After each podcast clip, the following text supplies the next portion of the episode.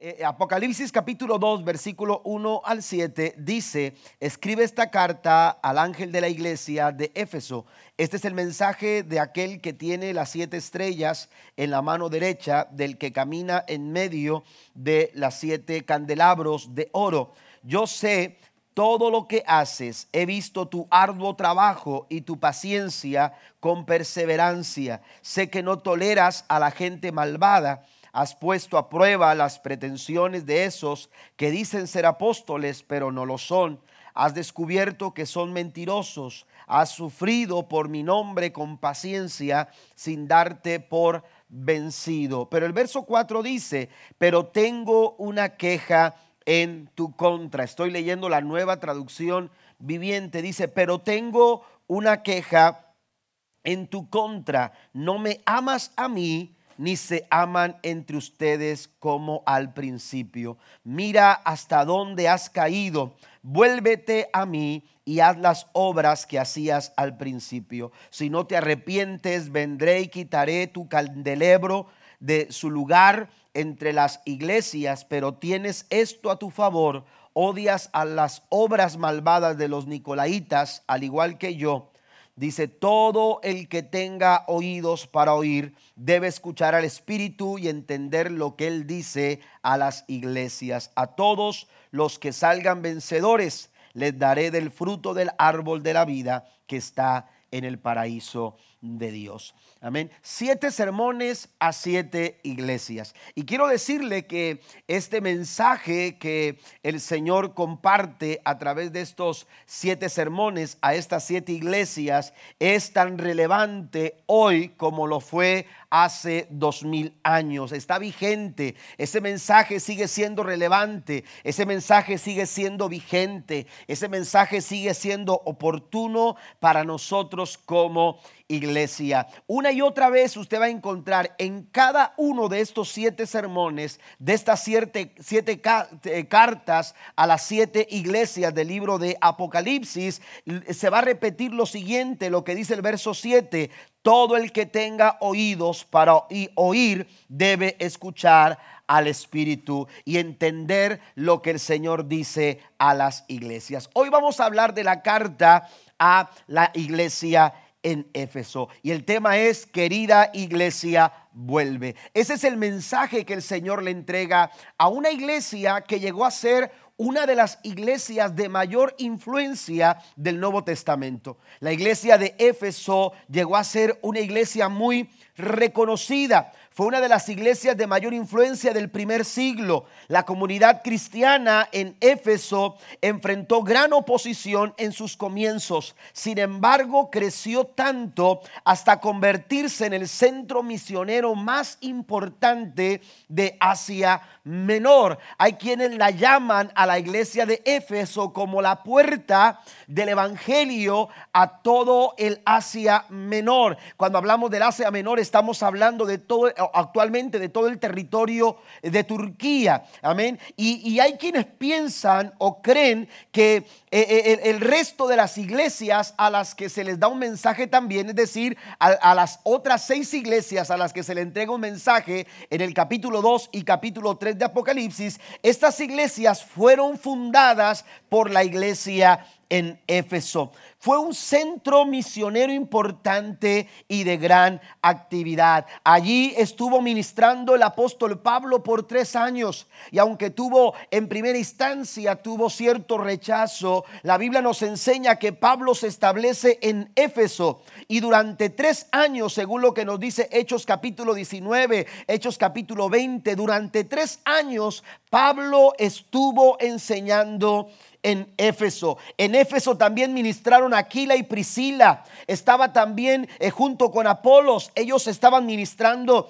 en, ese lugar, según Hechos capítulo número 18. Y también encontramos que uno de los grandes colaboradores, aleluya, eh, del ministerio del apóstol Pablo también estuvo ahí como pastor. Y estamos hablando del joven Timoteo. Timoteo también tuvo, aleluya, un liderazgo muy importante, aleluya y una influencia muy fuerte en el desarrollo de la iglesia en Éfeso. También eh, eh, se menciona que en algunas tradiciones, en algunos eh, escritos históricos, también se menciona que el apóstol Juan estuvo ministrando también, también en Éfeso. Cuando uno lee los versículos 2 y versículo 3 de este capítulo, capítulo 2 de Apocalipsis, encontramos eh, que, la, forma en que, en que Jesús describe a la iglesia de Éfeso eh, la hace ser una, una iglesia de, de, cualidades importantes. Por ejemplo, en el versículo 2 y versículo 3 dice, yo sé todo lo que haces, he visto tu arduo trabajo. Bueno, antes de seguir adelante leyendo el versículo número 2, eh, eh, demos, demos, cuenta que Jesús, Jesús es el que está hablando y Jesús está diciendo, yo te conozco. Jesús conoce a su iglesia, amén.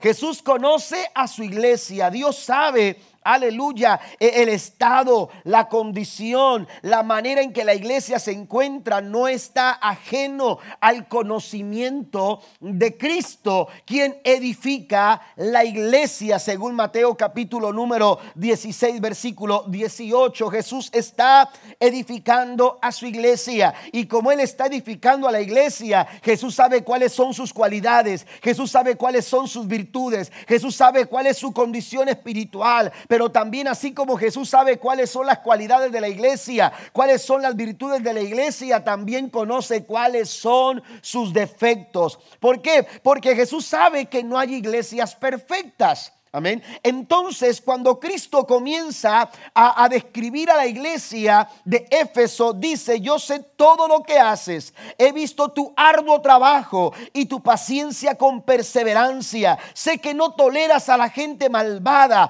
Has puesto a prueba las pretensiones de esos que dicen ser apóstoles, pero no lo son. Has descubierto que son mentirosos. Has sufrido por mi nombre con paciencia. Dice, sin eh, darte por vencido. Es un, es un gran elogio eh, la forma en que Cristo eh, está describiendo a la iglesia de Éfeso. Cuando uno lee estos versículos 2 y versículo 3, aleluya, del capítulo 2 de Apocalipsis, es difícil imaginar una iglesia más fiel que la iglesia de Éfeso. Una iglesia de mucho trabajo, una iglesia, aleluya, que sabía reconocer e identificar los ministerios apostólicos. Tenía muchas virtudes, sin embargo, a pesar de sus muchos elogios, a pesar de sus muchas virtudes, el Señor le dice, tengo algo en tu contra tengo algo en tu contra. Aleluya. Eh, dice el versículo 4 de Apocalipsis 2, pero tengo una queja en contra. Cuando uno lee los primeros dos, tres, y versículos 2 y 3 de, de, Apocalipsis 2, uno dice, bueno, esta iglesia es perfecta, esta iglesia se ve bien, esta iglesia no tiene ninguna, ninguna eh, eh, cuestión eh, mala aquí, pero sin embargo Jesús afirma, tengo algo en tu contra. Hay, hay una queja de parte de Jesús para con la iglesia de Éfeso y la Biblia dice que, que, que Jesús le dice, no me ha a mí, ni se aman entre ustedes como al principio. Una versión, eh, la versión Reina Valera del 60 dice, tengo algo contra ti, has dejado tu primer amor. Has dejado tu primer amor. La iglesia de Éfeso era una iglesia trabajadora, de mucho conocimiento. Había pasado muchas pruebas, presiones, pero había salido adelante pero tenía un grave problema. Había dejado su primer amor. Quiero leerlo en otras versiones. La traducción lenguaje actual dice, hay algo de ti que no me gusta. Jesús le dice a la iglesia de Éfeso, hay muchas cosas buenas eh, que decir de ti, pero hay otras que no me gustan. Otra versión, la nueva versión internacional, dice, sin embargo, tengo en tu contra que has abandonado tu primer amor. No me amas, dice la nueva traducción viviente, no me amas a mí, ni se aman entre ustedes como al principio.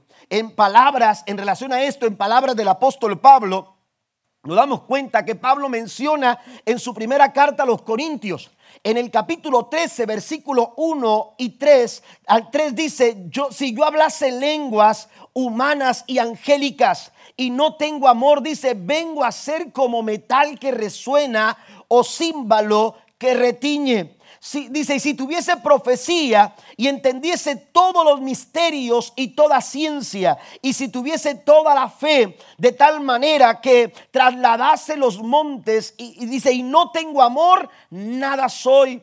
Y si repartiese todos mis bienes para dar de comer a los pobres, y si entregase mi cuerpo para ser quemado y no tengo amor, de nada me sirve. Eh, Éfeso tenía muchas cualidades, había muchas virtudes que fueron motivos de elogios de parte de Jesús hacia la iglesia. Sin embargo, todos esos elogios, todas esas virtudes, todas esas buenas cualidades y todas esas buenas obras no significaban nada cuando falta amor cuando se pierde, cuando, cuando, cuando se deja de amar a Dios, y se deja de mostrar amor, aleluya, eh, hacia los demás. Eso es lo que está diciendo el mensaje. Por eso, por eso eh, el tema de esta mañana, eh, querida iglesia, vuelve. Dios quiere que volvamos al primer amor. Dios quiere que volvamos a ese, a ese mover, a ese accionar, a ese actuar, aleluya, con motivos correctos, con razones correctas. Porque el primer amor, aleluya, y tenemos que decirlo, el primer amor, aleluya, eh, eh, el primer amor tiene que ver con las razones del por qué hacemos lo que hacemos del por qué somos iglesia. El amor es la esencia de lo que somos. Y sin amor, dice Pablo, nada somos. No importa lo que hagamos. No importa cuántas, cuántas lenguas hablemos, no importa qué tanto nosotros nos sacrifiquemos, aun si entregamos nuestro cuerpo, aun si entregamos, aleluya, todo lo que tenemos para, para, para buenas causas, para, para, para buenos motivos, si no tenemos amor, dice Pablo, es inútil, de nada sirve, nada gano, aleluya, no sirve de nada. ¿Quiere dar un aplauso al Señor en esta mañana? Dios quiere que volvamos al primer amor. Dios quiere que volvamos, querida iglesia, vuelve. Aleluya, la iglesia de los Efesios era una iglesia que trabajaba. Pero cuando se tiene un enfoque equivocado del servicio cristiano, aleluya, podemos eh, eclipsar nuestra relación de amor hacia Dios. Podemos caer en el error de poner lo que hacemos por Jesús por encima de nuestra relación con Jesús. Amén. Podemos caer en ese terrible error. La iglesia de los Efesios era una iglesia con una, una doctrina pura. Era una iglesia con sana doctrina. Sin embargo, si consideramos lo dicho por Jesús aunado a lo que Pablo escribe a los Corintios, queda claro que si tengo la doctrina correcta y las prácticas correctas, pero si no tengo amor, solo soy un metal que resuena o un platillo que hace ruido. Carlos Spurgeon, uno de los grandes predicadores, dijo lo siguiente acerca de esto, cuando el amor muere, la doctrina se convierte en el cadáver cuando el amor muere, aleluya, la doctrina se convierte el dogma. Aleluya, nuestro, nuestra, eh, nuestra doctrina eh, se convierte, aleluya, e, e, en cadáver.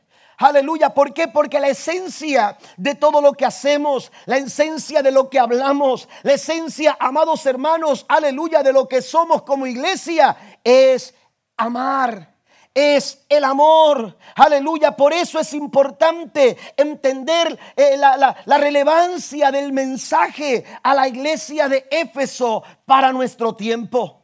Dios está buscando y llamando a una iglesia que ame de verdad. A una iglesia que se mueva, aleluya, por amor. A una iglesia que ame a Dios. Como, como, Jesús lo dijo, con todas sus fuerzas, con toda su alma y con todo su corazón pero que también sepa amar a su prójimo como se ama a sí mismo. El problema en Éfeso no era la economía. El problema en Éfeso no era la falta de espacio, no era, aleluya, la falta de programas, no era, no, no, no, el problema de Éfeso no era su alabanza. Amén. No es como que de repente eh, eh, eh, decimos, no tengo lo que quisiera en cuanto a, lo económico, quisiera tener un tanto para poder hacer esto. Y de pronto la iglesia tiene que esperar o tiene que trabajar porque, porque hay algún problema económico, hay un problema de espacio, quisiéramos meter más personas, quisiéramos abrir más los cuartos de niños. Eso es un problema. El problema de Éfeso no era el espacio, el problema de Éfeso no era la economía. Tenían buenos problemas programas, aleluya, para enseñar sana doctrina. Ellos tenían seguramente buena alabanza. Sin embargo, los hermanos en Éfeso se habían vuelto indiferentes hacia Dios y hacia las personas. Ahora ellos estaban activos, ellos estaban sirviendo, ellos estaban trabajando, pero se habían vuelto indiferentes a Dios y se habían vuelto indiferentes a las personas que ellos mismos servían. Amén. Es, es, es eh, incomprensible pero Jesús le dice, tienes muchas virtudes, tienes muchas cualidades, hay mucho trabajo en tus manos, hay mucho trabajo, aleluya, realizado. Sin embargo, tengo algo en tu contra. Hay algo que no me gusta de ti. Ellos creyeron en las cosas correctas e hicieron lo correcto. Protegieron la iglesia de personas malvadas y de falsos apóstoles, pero abandonaron algo que significa todo, dejaron su primer amor. Amén. Mire la gravedad de la situación. La gravedad de la situación la vemos, la vemos expresada en el versículo 5 de Apocalipsis 2. La nueva traducción viviente dice, si no te arrepientes, vendré y quitaré tu candelabro. Cuando, cuando se refiere al candelabro, el candelabro representaba cada una de las iglesias. Por eso son siete candelabros. Y esos siete candelabros representaban cada una de las siete iglesias del Asia Menor. Y le dice el Señor, si no te arrepientes, vendré y quitaré tu candelabro de su lugar entre las demás, entre las demás iglesias. Es importante que reflexionemos en el mal proceder de la iglesia en Éfeso. No importa con cuánta pasión ellos hayan defendido el Evangelio, cuando ellos abandonaron el primer amor, esto los llevó a no disfrutar de los resultados y de los beneficios del mismo Evangelio que con tanta pasión defendieron. Esto es contradictorio. Por eso es importante entender este mensaje a la iglesia, a la iglesia de Éfeso. Porque cuando la iglesia se mueve sin amor, no sirve de nada. Amén. Y no se gana absolutamente nada. Cuando hablamos del primer amor, ya lo mencionaba hace unos momentos. Cuando hablamos del primer amor, estamos hablando, mire que a veces, a veces nosotros, eh, cuando cuando decimos es que anda en su primer amor. Eh, eh, eh, esto lo relacionamos con una persona que, que, oiga, anda, ora, ora en todas partes, lee la Biblia en todas partes, no se pierde un culto, le dice a todas las personas con las que se encuentra, aleluya, les habla del amor de Cristo y entonces uno resuelve es que anda en su primer amor. Amén. Pero estamos alejados del concepto verdadero del primer amor. Porque el primer amor, aleluya, eh, no está basado en lo que hacemos. El primer amor no, es, no está basado en lo que hacemos, sino en el por qué lo hacemos. Eso, eso es el primer amor. El primer amor, aleluya, eh, está basado en el por qué, en las razones del por qué oramos, del por qué leemos la Biblia, de por qué apoyamos la obra con ofrendas, con diezmos. Eh, ¿Por qué? Porque hacemos lo que hacemos como iglesia. Eso es el primer amor, las razones, los motivos que nos mueven a actuar. Aleluya, de tal forma que, que, fue en eso donde Éfeso perdió el camino. Les fue más importante lo que hacían del por qué lo hacían. Les fue más importante lo que hacían sus obras, sus trabajos, entregarse de lleno, aleluya, a la obra y se olvidaron de reflexionar en el por qué hacían lo que hacían. Un experto de la ley se acerca con Jesús y le hace una pregunta, dice la Biblia que para tentarlo, para ver si lo hacía caer. La Biblia dice en Mateo capítulo 22, versículo 37 al 40, que este experto de la ley se acercó con Cristo para preguntarle cuál es el más importante de los mandamientos. Para los judíos, eh, los mandamientos tienen ciertos valores y hay algunos que valen más y algunos que valen menos. Y, entonces ellos trataban de, valorar este tipo de cosas. Y, y, esta pregunta fue más que para saber o descubrir algo, era para tentar a Jesús a ver si lo hacía caer en el error. Sin embargo, Cristo le responde de la siguiente forma. Jesús contestó, ama al Señor tu Dios con todo tu corazón, con toda tu alma y con toda tu mente. ¿Quieres saber cuál es el principal mandamiento? Es el amor. En amar a Dios con todo tu corazón, con toda tu alma y con toda tu mente. Y este es el primer mandamiento, dice el verso 38, y el más importante. Hay un segundo mandamiento, dice que es igualmente importante, ama a tu prójimo como a ti mismo. Toda la ley, las exigencias de los profetas se basan en estos dos mandamientos. Jesús pone en claro la importancia del amor, la importancia de amarnos. Y cuando Cristo habla de amor, aleluya, Él dice amar a Dios, pero también es importante amar al prójimo. Y note que Cristo señala es igualmente importante. Eh, amar a Dios es, es el más grande y el más importante, pero de igual importancia es que tú ames a tu prójimo. Amén. Es decir, que cuando tú amas a Dios y no amas a tu hermano, eh, no, hay no hay congruencia en eso.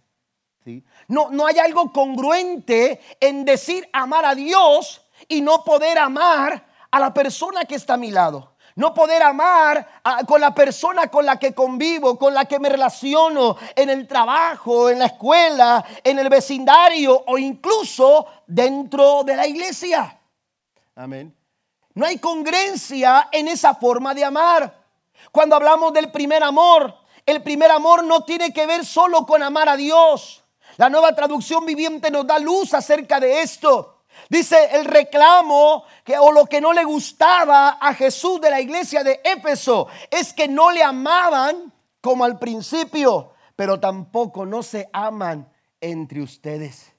El primer amor exige un amor, aleluya, hacia Dios pero también exige un amor hacia las personas. En este sentido, hermanos, eh, cuando, cuando decimos amar a Dios, pero no amamos a, las personas que, que tenemos en derredor nuestro, estamos fallando. Estamos amando equivocadamente. Hemos abandonado nuestro primer amor. Están muy serios, pero, pero así es. Amén. E, es importante que nos amemos de la misma forma en que amamos nosotros o decimos amar a Dios. Mire, la forma en que usted trata a las personas dice mucho del amor que usted le tiene a Dios. La forma en que usted ama a las personas, como ama a su familia, como ama a sus vecinos, como ama eh, a sus compañeros de escuela, a sus compañeros de trabajo, la forma en que usted trata, porque a veces de repente, eh, eh, eh, ah, amar a toda la gente, bueno, Dios nos llama a amarnos, pero bueno, permítame decirlo así, la forma en que usted trata a las personas en su trabajo. Si usted trabaja en una oficina y está cansado de ver tantas personas, pero la forma en que, oiga, usted trata a las personas, oiga, eso habla de la forma en que usted ama a Dios. Estamos hablando aleluya, de nuestro primer amor. Y ese primer amor tiene que ver, aleluya, no con lo que hacemos, sino del por qué lo hacemos. Y aunque estemos en nuestro trabajo, aunque estemos en casa, aunque estemos en algún otro lugar, debemos de amarnos, aleluya, así como decimos amar a Dios, tenemos que amarnos los unos a los otros. ¿Alguien dice amén a esto? Amar a Dios y amar a las personas es la base para permanecer en el primer amor. Podemos orar, podemos ayunar, podemos llevar todas las disciplinas cristianas que como iglesia enseñamos y todo eso está bien. Amén. Todo eso está bien. orar, ayunar, eh, eh, eh, cumplir con nuestros deberes cristianos, todo eso está bien. Aleluya. Pero si no mostramos amor, estamos lejos de lo que Dios espera que nosotros seamos. La iglesia del Señor está aquí para amar. La iglesia del Señor está aquí para amar a Dios, pero también está aquí para amarse los unos a los otros. Mire, la verdad es importante, pero no se puede separar del amor. Y eso fue lo que no comprendieron. No, no lo entendieron la iglesia en Éfeso. Eran celosos de la sana doctrina. Amén. Pero no podemos separar la verdad del amor. No podemos separar el amor de la verdad. Hay personas que dicen, es que yo vivo la verdad, yo camino en la verdad, yo hablo la verdad. Pero si lo haces sin amor, eres un legalista. Otro fariseo. Amén. Te has vuelto en un legalista. Porque cuando practicamos la verdad sin amor, somos legalistas. Pero hay otros que dicen, no, es que yo soy puro amor. Amén. Yo vivo el amor, yo hablo de amor. ¿Sí? Yo predico sobre el amor, pero si no, si, si lo vives sin la verdad, entonces eres un liberalista. Eso es liberalismo.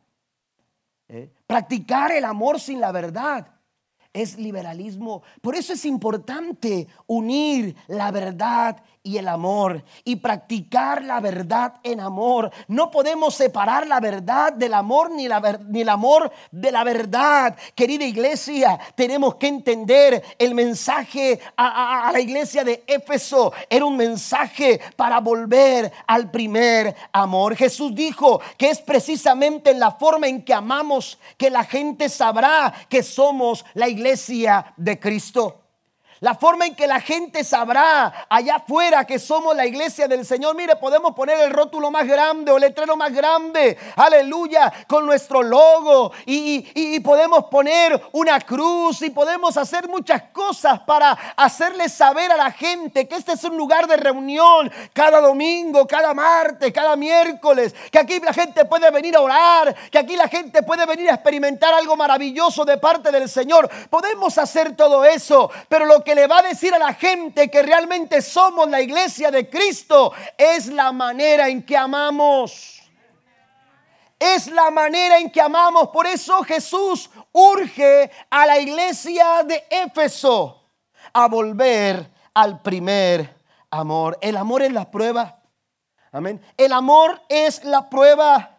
Aleluya de que somos la iglesia de Jesús. Por eso Cristo le dijo, ama a Dios con todo tu corazón, con toda tu alma y con toda tu mente y ama a tu prójimo como a ti mismo.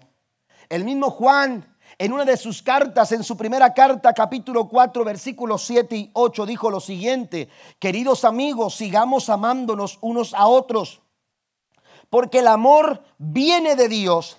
Todo el que ama es un hijo de Dios y conoce a Dios, pero el que no ama no conoce a Dios, porque Dios es amor. Y si tú no amas a las personas, amén, y vaya que Dios no solamente nos llama a amar a nuestros amigos, la Biblia nos dice no solamente que amemos a nuestros enemigos, sino que oremos por ellos. Tú no puedes orar por alguien que no amas. Amén. ¿Cómo podemos nosotros cumplir con orar por la gente que no nos cae bien, que nos hace la vida incómoda? Que, nos inquietan con sus cuestionamientos o que siempre están ahí, aleluya, tratando de, de, hacernos sentir incómodos. ¿Cómo podemos orar por ellos si no podemos siquiera amarlos? Amén. No sé si son las mascarillas, pero están muy serios. Pero ¿cómo podemos orar por ellos si no podemos amarlos? Aleluya, tenemos que amarlos y orar por nuestros enemigos. ¿Por qué? Porque el amor viene de Dios y todo el que ama, dice, dice, es hijo de Dios y conoce a Dios. Tú no puedes predicar de Dios si no amas. ¿Por qué? Porque no puedes predicar de alguien al que no has conocido. Amén. Porque el que no ama no conoce a Dios. Puedes saber Biblia y puedes conocer muchos textos, Amén. Pero si no amas, no has conocido al Dios de la Biblia. Amén.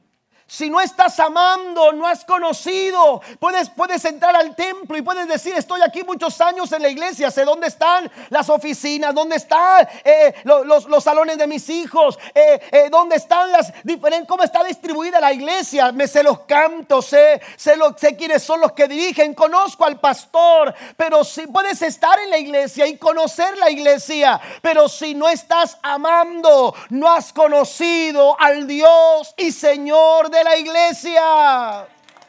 Porque el que no ama no conoce a Dios. Dice, no es hijo de Dios y no conoce al Señor. ¿Por qué? Porque Dios es amor. Por eso el mensaje de la iglesia a Éfeso, aleluya, fue, vuelve a tu primer amor. Vuelve a tu primer amor. Vuelve a tu primer amor, pero para volver a nuestro primer amor tenemos que reflexionar en aquellas cosas que nos han llevado a dejar el primer amor. Mire, vale la pena señalar esto, que en ninguna versión del versículo número, eh, número 4, eh, en ninguna versión aparece la palabra perder. Aunque nosotros la utilizamos cotidianamente, ha perdido su primer amor. Pero en ninguna, en, una, en ninguna versión aparece la palabra perder. Y es que es diferente o hay diferencia entre perder y dejar. Otra palabra que se utiliza, me parece que en la nueva versión internacional es abandonaron o abandonar el primer amor. ¿Ah? E, en las versiones dicen han dejado o han abandonado el primer amor. Amén. O, el amor. ¿Ah? Pero no aparece la palabra perder. Y es que es diferente lo que usted pierde. Lo que usted pierde es algo que, que eh, de pronto cuando uno, cuando uno, cuando uno pierde algo es por descuido. Descuida uno y no sabe dónde dejó las cosas, ¿verdad? Y aunque uno no sabe, y usted dice que se me perdieron las llaves, no falta quien venga y le diga, ¿dónde las dejaste? Es obvio que no sé dónde las dejé, ¿verdad? Porque si supiera dónde las dejé, no las andaría buscando. Estamos de acuerdo con eso, ¿verdad? Bueno, eso lo es una gran diferencia entre perder y dejar y abandonar. Porque lo que se pierde, se pierde por un descuido. Pero lo que se abandona o se deja, se hace deliberadamente. Amén. Es decir, Éfeso no llegó hasta donde está ahora, simplemente de la nada. No fue que ocurrió eh, de un día para otro. 30 años antes, escuche esto, a, esta, a este mensaje eh, eh, que Jesús le está dando a la iglesia de Éfeso, 30 años antes el apóstol Pablo escribía elogiando el amor en Éfeso. Si usted lo puede leer, usted puede darse cuenta cómo Pablo, aleluya, en sus primeros capítulos de su carta a los Efesios dijo, cuando me acuerdo de ustedes, me acuerdo de ese amor. La forma en que ustedes aman la forma en que muestran su amor 30 años antes. ¿Cómo es posible que después de 30 años Éfeso haya abandonado, haya dejado su primer amor? Y yo quiero mencionar tres cosas brevemente, rápidamente. Quiero mencionar tres cosas que pueden llevar a la iglesia, aleluya, al abandono del primer amor. La primera de ellas, cuando Dios deja de ser nuestra prioridad. Cuando Dios deja, ser la, deja de ser la prioridad en nuestra vida como iglesia.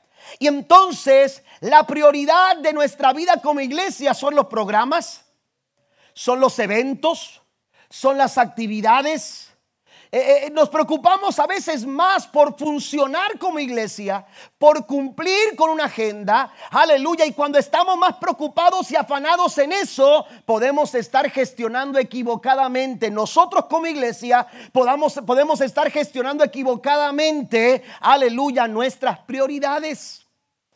Y esto fue lo que pasó con la iglesia de Éfeso. Es evidente que el activismo, el trabajo en la obra, el atender los programas, el confrontamiento con los falsos maestros se volvieron una prioridad por encima de Dios mismo.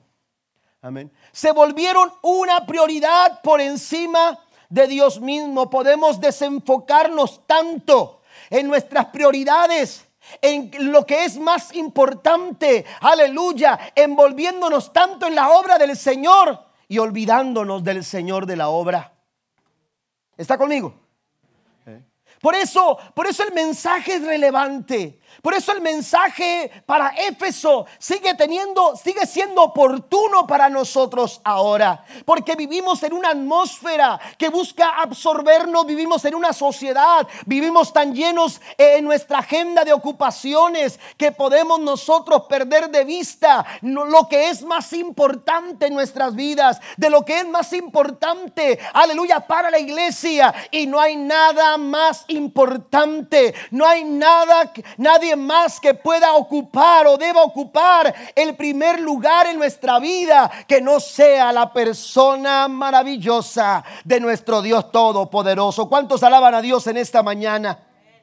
¿Eh? Debemos nosotros, aleluya, eh, eh, cuidar nuestras prioridades, velar, aleluya, por, por, por tener salud o, en buena manera gestionar nuestras prioridades como iglesia. Jesús lo dijo y lo dejó muy claro en Mateo capítulo 6, versículo 21, dijo, porque donde está vuestro tesoro, ¿cuál es nuestro tesoro? ¿Qué es lo más valioso para ti? Amén. ¿Qué es lo más valioso para ti? Hay gente que para, eh, eh, hay personas en el liderazgo, a veces, a veces eh, los líderes nos equivocamos y, a veces llegamos a, valorar más el ministerio que a Dios. Valoramos a veces más los dones que tenemos, las capacidades que Dios nos dio que a Dios mismo. Y nos olvidamos, aleluya, de depender de Él y dependemos tanto de lo que hacemos y nos olvidamos de que quien de, a, quien a quien, de quien dependemos nosotros es el Dios soberano, aleluya, que ha tenido a bien darnos el liderazgo, darnos el ministerio, darnos esos dones espirituales, aleluya, para que por su gracia nosotros podamos bendecir la obra del Señor. Mire, eh, una, una, eh, una señal de que, de que los dones eh, eh, eh, han perdido o han tomado prioridad en nuestra vida. Es la forma en que los gestionamos, porque hay personas que utilizan los dones para ellos mismos, para su bien. ¿Mm? Hay, hay personas, Dios les ha dado el don de sanidad y lo utilizan para su bien. ¿Sí? Dios les ha dado el don de sabiduría y lo utilizan para su bien. Y lo gestionan, aleluya, de una manera equivocada. Amén. Y, entonces eh, le sacan provecho a sus dones. Le sacan provecho, aleluya, a sus capacidades y se olvidan que lo que Dios ha depositado en nuestras vidas, si hemos, si hemos alcanzado algo, si hemos, si hemos alcanzado algún don de parte del Señor o alguna capacidad, es para el bien de la obra, aleluya, y, y el trabajo de lo que Dios está haciendo en la iglesia. ¿Está conmigo? Los ministerios que Dios levanta en la iglesia, los líderes que Dios establece en la iglesia, los dones que el Señor reparte en la iglesia son para el bien de la iglesia. Pero cuando perdemos nuestro o cuando abandonamos el primer amor, aleluya, empezamos a dar señales de que hay prioridades equivocadas. ¿Mm? Cuando nosotros tenemos prioridades equivocadas, porque donde está tu corazón, donde está tu tesoro, ahí estará tu corazón. Donde está tu tesoro, un tesoro es algo que valoramos. Pues donde está eso que tú valoras, ahí va a estar. Eso va a ser tu prioridad. Es lo que está diciendo Jesús. Amén. Eso es lo que, eh, eso es lo que está diciendo Cristo. Si Dios es lo más valioso en tu vida, iglesia, querida iglesia, como dice esta serie, si Dios es lo más valioso en tu vida, Él va a ser tu prioridad. Él va a ser nuestra prioridad. Amén. La Biblia nos sigue, nos sigue diciendo, hablando el Señor Jesús, mire, porque cualquier cosa que le robe el primer lugar a Dios, que lo desplace, y eso puede ser cualquier cosa rutinaria, puede ser una persona, puede ser una actividad, puede ser alguien, puede ser algo. Amén. Pero si algo o alguien le está robando el primer lugar a Dios en tu vida, Amén. Eso, eso está, aleluya, eh, eh, eh, equivocado en cuanto a tus prioridades. Y puede ser cualquier cosa rutinaria. Tenemos el ejemplo en Lucas capítulo 10, versículo 38 en adelante. Dice, aconteció que yendo de camino, entró en una aldea y una mujer llamada María le recibió en su casa. Esta tenía una hermana que, que se llamaba, perdón, Marta era, la, la primera mujer. Y luego dice, una hermana que se llamaba María, la cual sentándose a los pies de Jesús oía su palabra, pero Marta se preocupaba con muchos quehaceres y acercándose dijo, Señor, no te da cuidado que mi hermana me deje servir sola, dile pues que me ayude. Respondió Jesús y le dijo, Marta, Marta, afanada, turbada, estás con muchas cosas, pero solo una cosa es necesaria y María ha escogido la buena parte, la cual no le será quitada. Algo tan rutinario, aleluya, algo tan común, algo tan, tan del día a día puede llegar a robarle el primer lugar a Dios. Y lo que es más tremendo es que a veces ni siquiera nos estamos dando cuenta. Ni siquiera estamos, aleluya, dándonos cuenta. ¿Por qué? Aleluya, porque paulatinamente nos estamos dejando llevar, aleluya, por, por las ocupaciones, por las actividades, por la agenda que tenemos tan llena que de pronto ya no tenemos tiempo para Dios.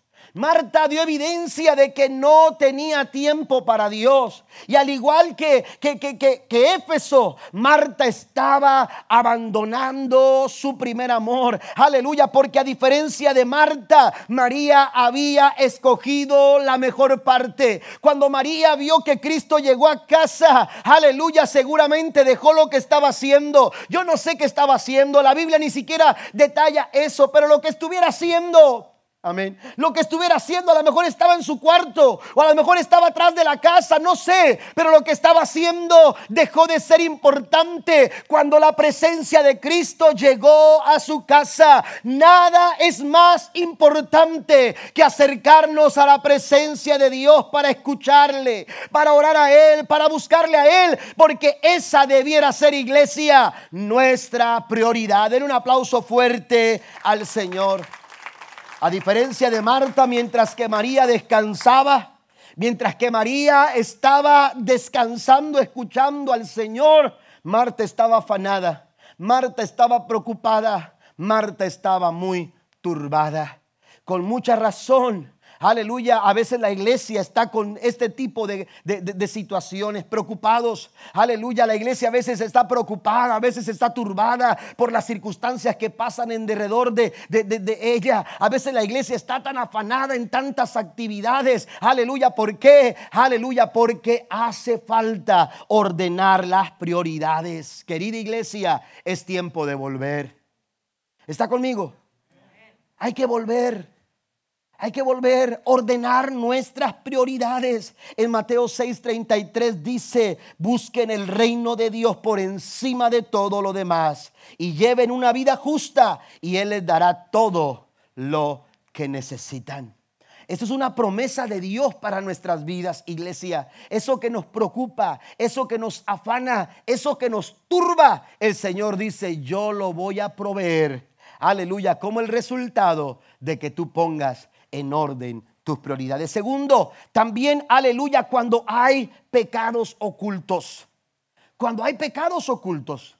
Otra manera de abandonar el primer amor, aleluya, es cuando permitimos que el pecado se, se, eh, establezca en nuestras vidas, que, que, haya lugar en nuestros corazones. Pecados ocultos, esos pecados que a veces escondemos, que, que no son evidentes o que incluso llegamos a pensar que son inofensivos.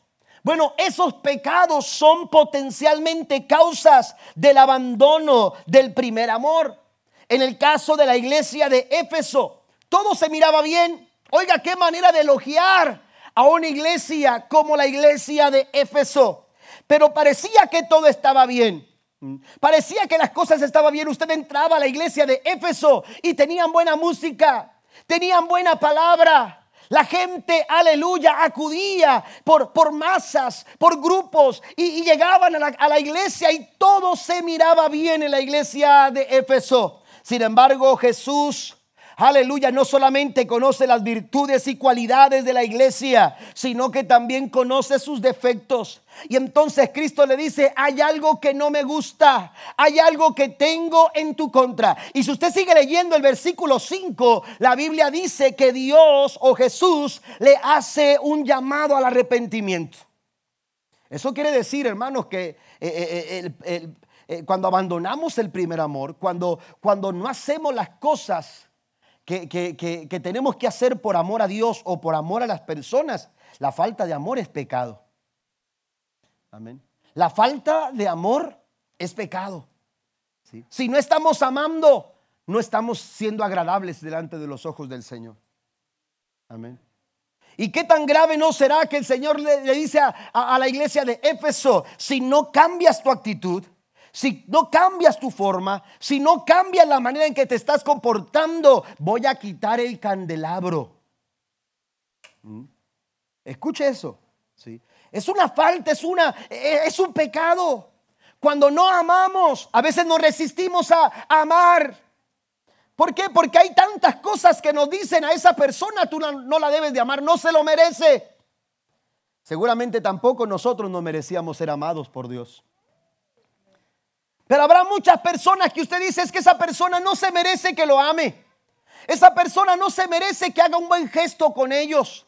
Esa persona, pero entonces la falta de amor cuando nosotros abandonamos deliberadamente, amén, deliberadamente, porque el llamado de Dios es amar. Y Dios nos dice, ama a los que te caen bien. Ama, oiga, qué fácil es amar a esta persona. Amén. Qué fácil es amar a, esta cual persona o a, esta, a este tipo de personas. Pero, pero hay personas que a lo mejor no son fáciles de amar, pero Dios dice tienes que amarlo. Tienes que mostrar amor. Y la falta de amor, hermanos, amerita arrepentimiento. Amén. Es decir, es pecado la falta de amar. Cuando no amamos, estamos faltando delante de la presencia del Señor. No estamos siendo agradables delante del Señor. De hecho, aleluya, mire lo que dice la escritura, la falta de amor sería una, una, una de, las, eh, eh, de, las cuestiones que, que, Jesús menciona en la profecía de, de Mateo 24. Dice en el capítulo 12, la nueva versión internacional, habrá tanta maldad que el amor de muchos se enfriará. Note esto, la causa de perder el amor es el pecado. El resultado de la, de, la falta de amor es la maldad. Y dice, y cuando, cuando esto suceda, la, la, cantidad de maldad, habrá tanta maldad en el mundo que el amor de muchos se enfriará. Se está refiriendo a la iglesia. ¿eh? Se está refiriendo a la iglesia. Y esta es una característica aleluya, eh, eh, poco antes de la segunda venida de Jesús. Entonces el pecado potencialmente nos aleja de Dios y no se puede amar a Dios y amar al mundo. Note lo que dice en Santiago 4:4, voy un poco más rápido, ustedes no aman a Dios ni lo obedecen, pero ¿acaso no saben que hacerse amigo del mundo es volverse enemigo de Dios? Pues así es, si ustedes aman lo malo del mundo, se vuelven enemigos de Dios. El pecado, aleluya. Mire, cuando hay lugar eh, para el pecado en nuestras vidas, ya no hay lugar para Dios. Así de sencillo, así de claro, cuando, cuando, cuando hay pecado en nuestro corazón, cuando hay lugar, amén, eh, para el pecado en nuestras vidas, entonces no hay lugar para Dios. Por eso, hermanos, de nada sirve ocultar el pecado. El pecado no tiene por qué ocultarse. El pecado tiene que revelarse. El pecado tiene que reconocerse. El pecado tiene que, que confesarse. Está conmigo. Y cuando usted confiesa pecado, la Biblia dice, aleluya, que tenemos abogado para con, para, para con el justo. Un abogado, aleluya, delante de Dios. A Jesucristo el justo, mejor dicho. Y la sangre de Jesucristo, su Hijo, nos limpia de todo pecado. Denle un aplauso fuerte al Señor. El pecado no tiene por qué mantenerse oculto. Reconózcalo, confiéselo. El Señor, aleluya, sabrá qué hacer con eso. Porque hay perdón en la sangre del Cordero de Dios. Para eso murió en la cruz. En la cruz del Calvario, Cristo murió para, para dar perdón a nuestros pecados, para pagar el precio por nuestra redención. La Biblia dice, si siete veces cae el justo, la Biblia dice, siete veces el Señor lo habrá de levantar. Ahora esto no es licencia para pecar. Esto no quiere decir que es una puerta para hacerlo lo, que no le agrada al Señor. Eh, eh, esto lo que quiero decir, señalar, es que el pecado no tenemos por qué mantenerlo ahí escondidas. El pecado usted lo puede confesar y el Señor lo habrá de perdonar. La Biblia nos dice en primera de Juan capítulo 2 versículo 15, no amen al mundo ni nada de lo que hay en él. Si alguien ama al mundo, no tiene el amor del Padre. Amén. Los pecados ocultos no nos ayudan absolutamente de nada. No ganas nada con ocultar tu pecado.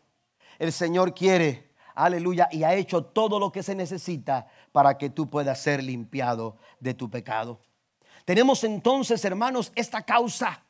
Esta causa nos lleva a abandonar deliberadamente el primer amor. El ejemplo de Salomón, en primer libro de Reyes capítulo 11 versículo 1 en adelante dice, pero el rey Salomón amó, además de la, a la hija del faraón, a muchas mujeres extranjeras, a las de Moab, a las de Amón, a las de Edom, a las de Sidón y a las Eteas, gentes de las cuales Jehová había dicho a los hijos de Israel, no llegaréis a ellas, ni ellas se llegarán a vosotros, porque ciertamente harán inclinar vuestros corazones tras sus dioses. Los pecados ocultos, por más pequeños que usted diga que son, por más inofensivos que usted los haya, aleluya, señalado, esos pecados ocultos los llevan deliberadamente al abandono del primer amor, a distanciarse de Dios. Donde hay pecado, no hay lugar para Dios. Lo vuelvo a repetir. Salomón se equivocó, el hombre sabio, aleluya, del que, del que tenemos conocimiento, el hombre con tanta sabiduría, se equivocó cuando permitió, aleluya, esas, esas cuestiones, aleluya, cuando permitió aquello que no agradaba al Señor. Dice, a estas pues se juntó Salomón con amor. Y el verso 4 dice, y cuando Salomón era ya viejo, sus mujeres inclinaron su corazón tras dioses ajenos y su corazón no era perfecto con Jehová su Dios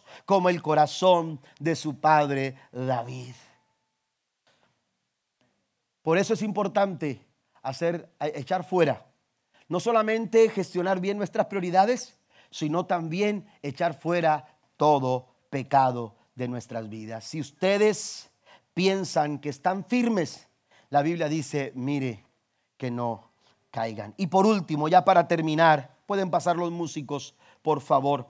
La tercera causa del abandono del amor, del primer amor, es el efecto negativo de las pruebas es el efecto negativo de las pruebas. Cuando nosotros permitimos que esas pruebas por las que todos pasamos, porque todos pasamos por pruebas, todos enfrentamos nuestras propias luchas. La iglesia de Éfeso tuvo sus propias pruebas, enfrentó muchas amenazas, pero la Biblia dice que de todas salió adelante. Pero a veces la presión es tan fuerte la prueba a veces es tan fuerte que nos hace ver solamente el lado negativo. Y nos olvidamos que en cada prueba, cuando Dios permite que una prueba venga a nuestras vidas, hermanos, Dios tiene un plan perfecto. Y aunque no lo entendamos en ese momento, siempre hay algo bueno que Dios va a hacer tras la prueba.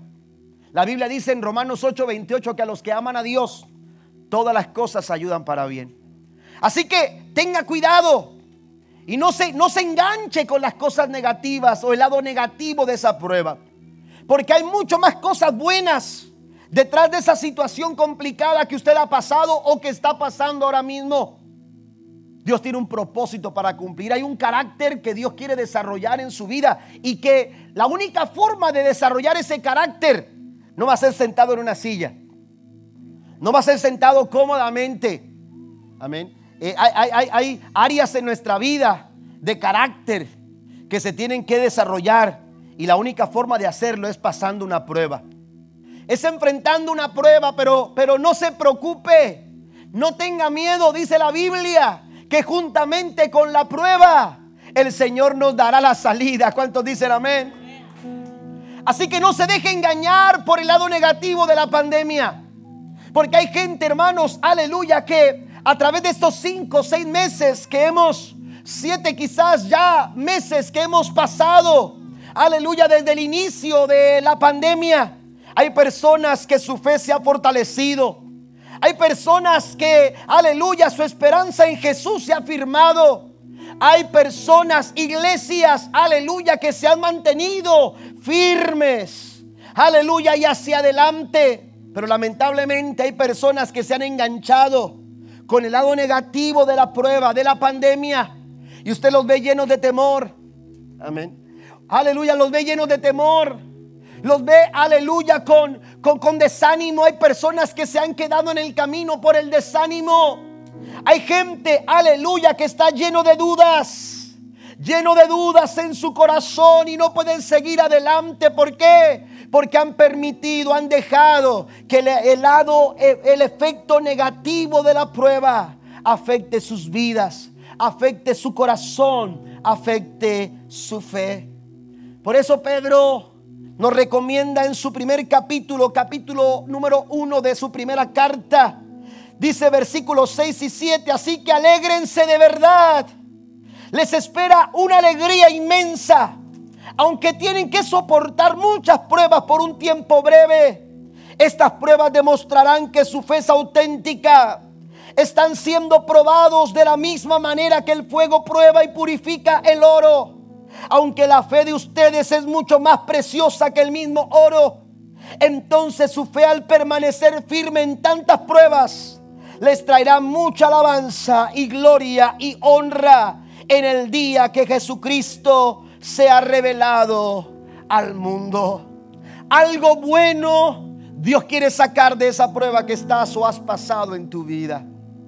Porque mientras que el enemigo quiere sacar lo peor de ti, a través de una prueba, cuando vienen las pruebas a mi vida, el enemigo quiere sacar lo peor de mí, el peor Octavio. Amén. Pero Dios lo que está esperando de esa prueba es que salga el mejor Octavio. Lo mejor de mí a través de esa prueba. Y lo único que lo, que lo puede hacer es Dios. Cuando descansamos en Él. Cuando depositamos eso que nos está presionando.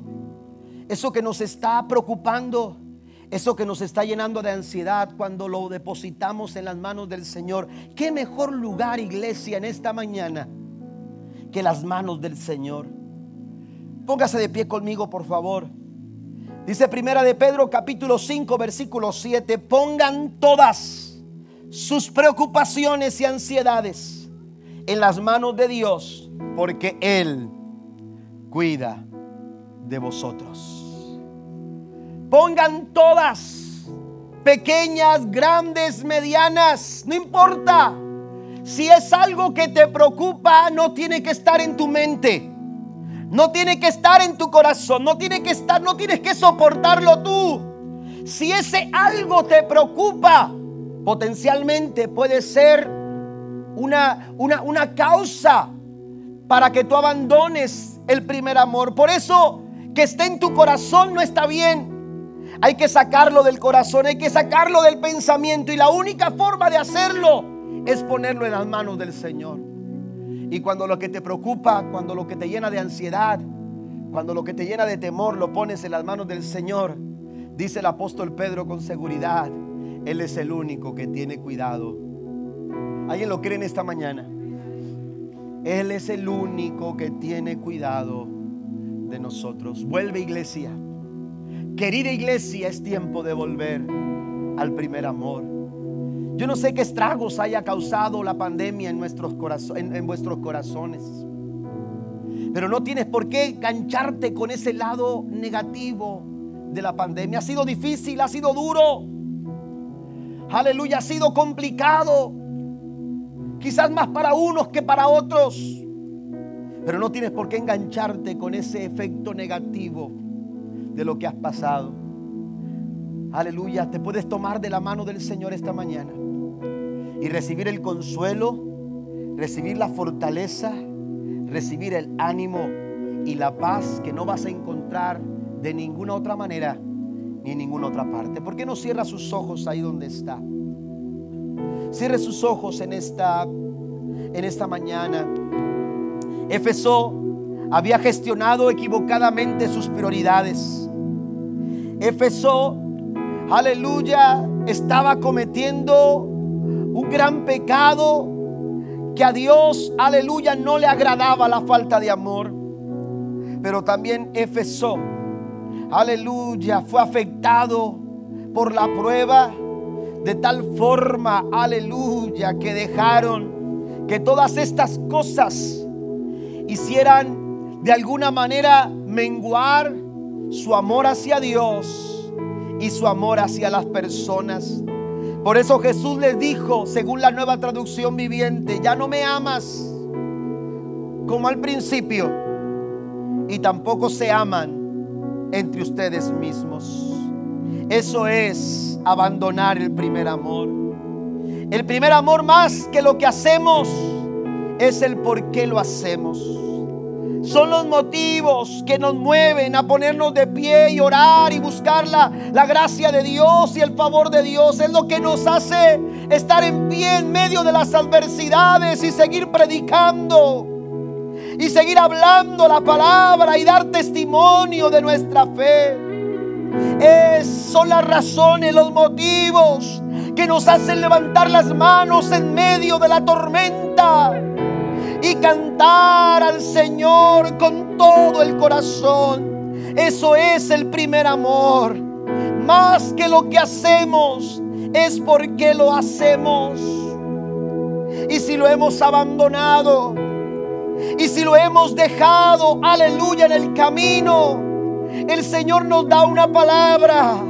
Recuerda por tanto de dónde has caído y arrepiéntete.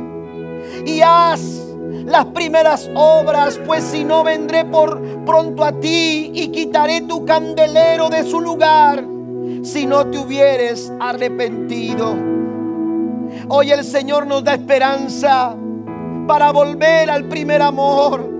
Oh Dios nos da esperanza para ponernos de pie y seguir hacia adelante. No importa los fracasos, no importa lo difícil que haya sido llegar hasta aquí. Hoy el Señor dice es tiempo de volver iglesia, amada iglesia, querida iglesia. Es tiempo de que vuelvas a tu primer amor. ¿Por qué no